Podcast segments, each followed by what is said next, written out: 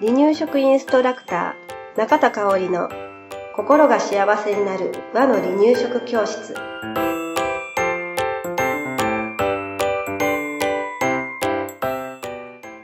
第119回です。番組アシスタントの山本智子です。よろしくお願いします。はい今日もよろしくお願いしますえっ、ー、とね、うん今日ちょっと最初に自分の話をするんですけど、うんうん中二の息子がだんだん自分から離れてきてることにうんショックを受けてる母親です。あそうだね。もう来るよね。来るね。いや、なんかさ、うち、すごいおぼこい子やから、うんうん早い子やったら中1の夏から来るとかね、言うよね。うんあの、もうお母さんと喋らんくなったとかね。えーうちは全然喋るんだけれど、うんうんうん一緒にお出かけをね、うんうんあんまりしなくなってきあそ。か。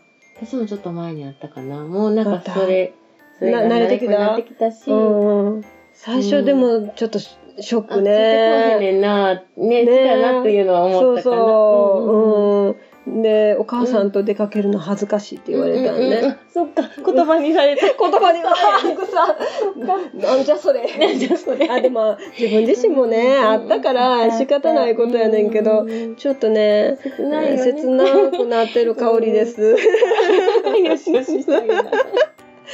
もなん、なんかね、家の中ではね、あうんの、普通なんですけどね。うんううんん。ね、外とうん家の顔がうんできてくるのかな。できてきた。で、友達とね、うん。えー土日うん遊びたいっていうね、うん。気持ちうんうんうんがこう頑張ってて、うん。で、土曜日うん。クラブあたり、日曜もクラブあたりで、うんどっか空いたところはうん。友達と過ごしたいっていう気持ちがね、うん。えーまあ芽生えて当然なんですけれど、うん。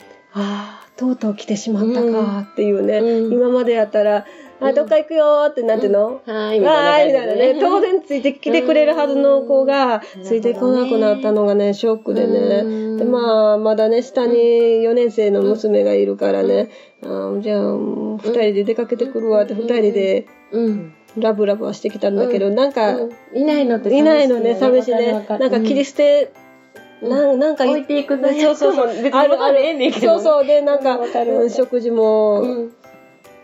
ちゃんと食べてるかなとかね、そんなこと心配せんでええねんけどね。わかる。初めてやからね。そう。もうね。ショックをね、うん。受けております。夏休み終わりから。そうそうそう、そう。やね。うん。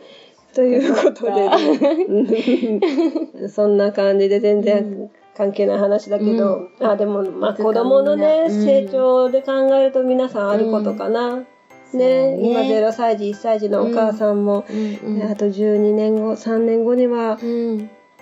そういう時期がん。やってくるので、うん。今本当に本当にむぐ、むぐ、むぐしてて、もうね、できる間はね、うん。もう本当にねに、えー、チュッチュしてね、もう大好き大好きっていうのをうん。伝えてください。はい。なんかもっと伝えればよかったあ、かな。わ。かる。時間が過ぎるととね。ね、もっとできたはずやのになーって、うん。まあ今からでも全然遅くないんだけれど、うん。なんかその時その時のアね、アプローチ、うんもっともっとできたはずやのに雑やったな、うん私って。わかる。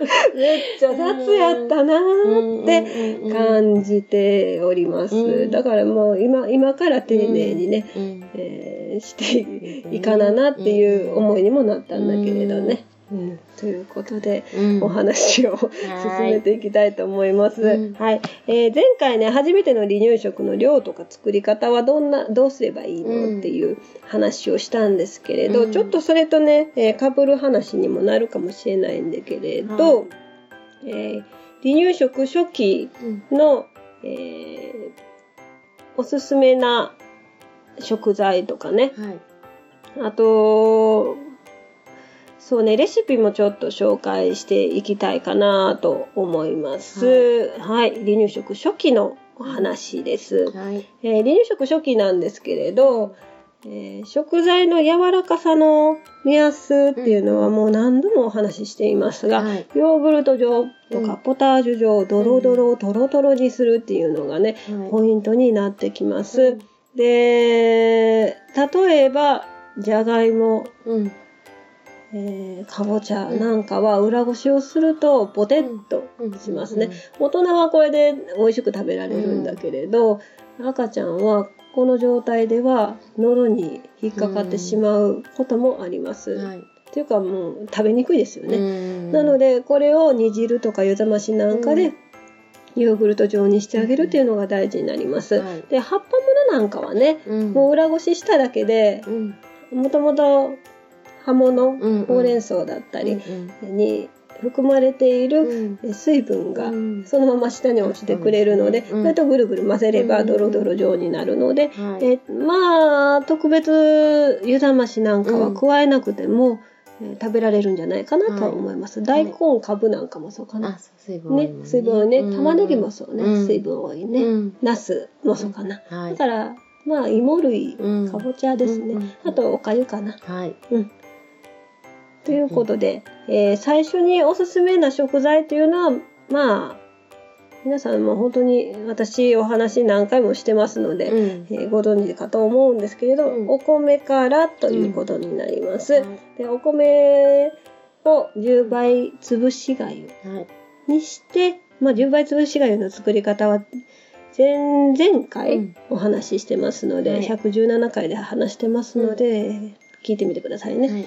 えーおかゆを食べてから1週間ぐらいしたら野菜にチャレンジ。はい。で、1ヶ月経ったらタンパク質、お豆腐などにうチャレンジしていきましょう。はいで、お出汁っていつから使えるのっていうんうんうんうお話なんですけれど、はい。なまあ、いくつか野菜を食べた後にうん昆布だしからスタートしてみましょう。はい。で離乳食初期の間は昆布だしうん。ですね。はい。はい、カツオを使い始めるのは離乳食中期からうん。と思っててください。で、まあ、どんな食材がおすすめですかということで、一例をお話ししていきたいですね。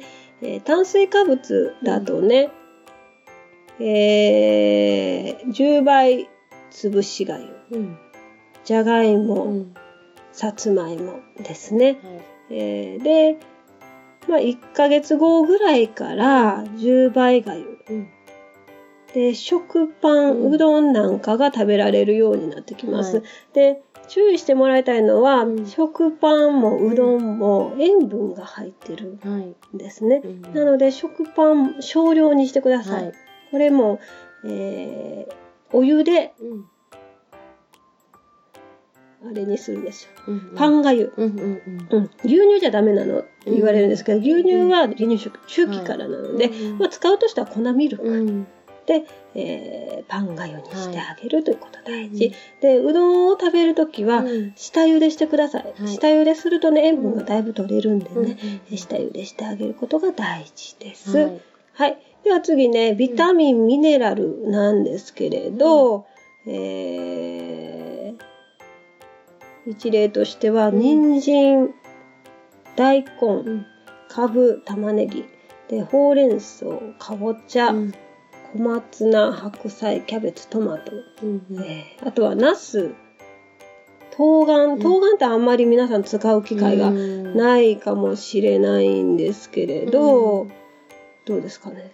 私は、それこそ職場の給食で冬瓜を知って、うん若い頃、うんうん。何これって。あーそうそうだから家ね。で食べたことはなか食べ。食べ慣れないね。うちがね、なんかうん冬瓜使う家やったんでね、うんなんか普通に家で食べるものと思ってたら、う。そうね、そうなかったです。うん、あの離乳食のこの仕事し始めてから、うん。え、冬瓜って、うん。そんな簡単に使えるの？みたいな。なんか大きいしね、売ってるそうそうそう、ちょっと勇気がいるよね。うんうんでも美味しい。うん、美味しいね。あのー、大人は鶏のひき肉なんかと一緒にうん。煮物にすると最高ですね。はい。うん。あと、ブロッコリー。ブロッコリーは、あれですね、辛いの部分、えっ、と、お花の部分ですね。で、カリフラワー。うん。果物だったら、バナナ、イチゴ、スイカ、リンゴ、みかん。うんということでね、はい。えーえーこういった食材が食べられるようになってきます。はいはい、えー、1日1種類、うん。1さじずつからスタートしていってみましょう。はいはい、次です。えー、タンパク質ですね。えー1ヶ月、離乳食スタートして1ヶ月経ったらスタートしましょう。えー絹ごし豆腐、うん。で、しらす、うん。で、白身魚だったらマダイ、ヒラメ、カレーなどですね。はい。これらがいいかなと思います。はい。ではね、離乳食、まあ、1日1種類1さじずつっていうお話をしたんですけれど、はい。えーまあ、赤ちゃんの体調に変化がないかっうん。ていうことを確かめるためにも、あの、それがルールなんですね。はい。で、離乳食初期の赤ちゃんの変化をうん。見極めるポイントですね。はい。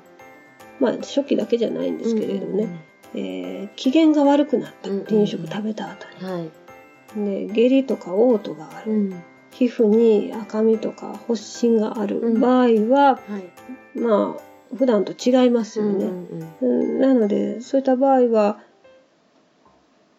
ちょっと、うん。もしかすると離乳食で何か、うん。うん、反応を起こしてしまったんじゃないかということで、はいえーお医者さんに行った方が私はいいんじゃないかなと思います。はい。で皮膚に赤みとかうん。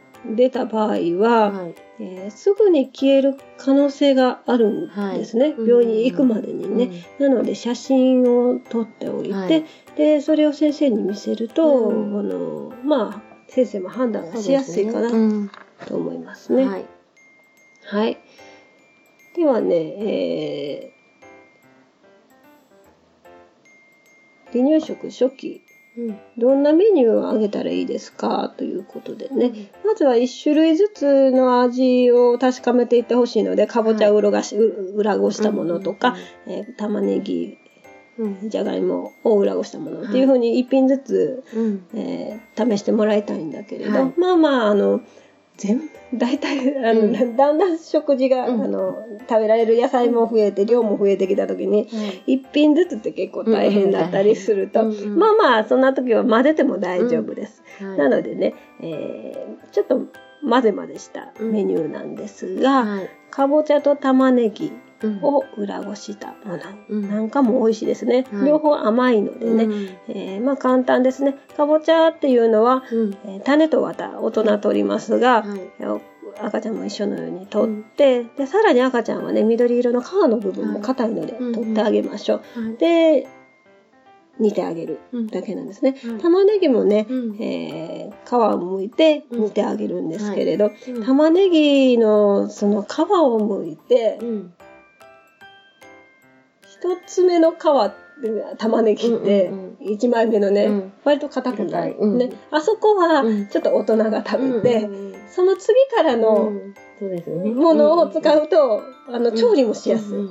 うんうんうん柔らかく。柔らかくてね、うんすぐ、うん、そうそうそう、うんうんなのでね、そこポイントにしてください。はあのーかぼちゃ、だいたい 10g ぐらい。うん。で、玉ねぎ 5g ぐらいはい。で作ってみます。はいえー柔らかくなるまで煮て、うんで、裏ごしで、うん。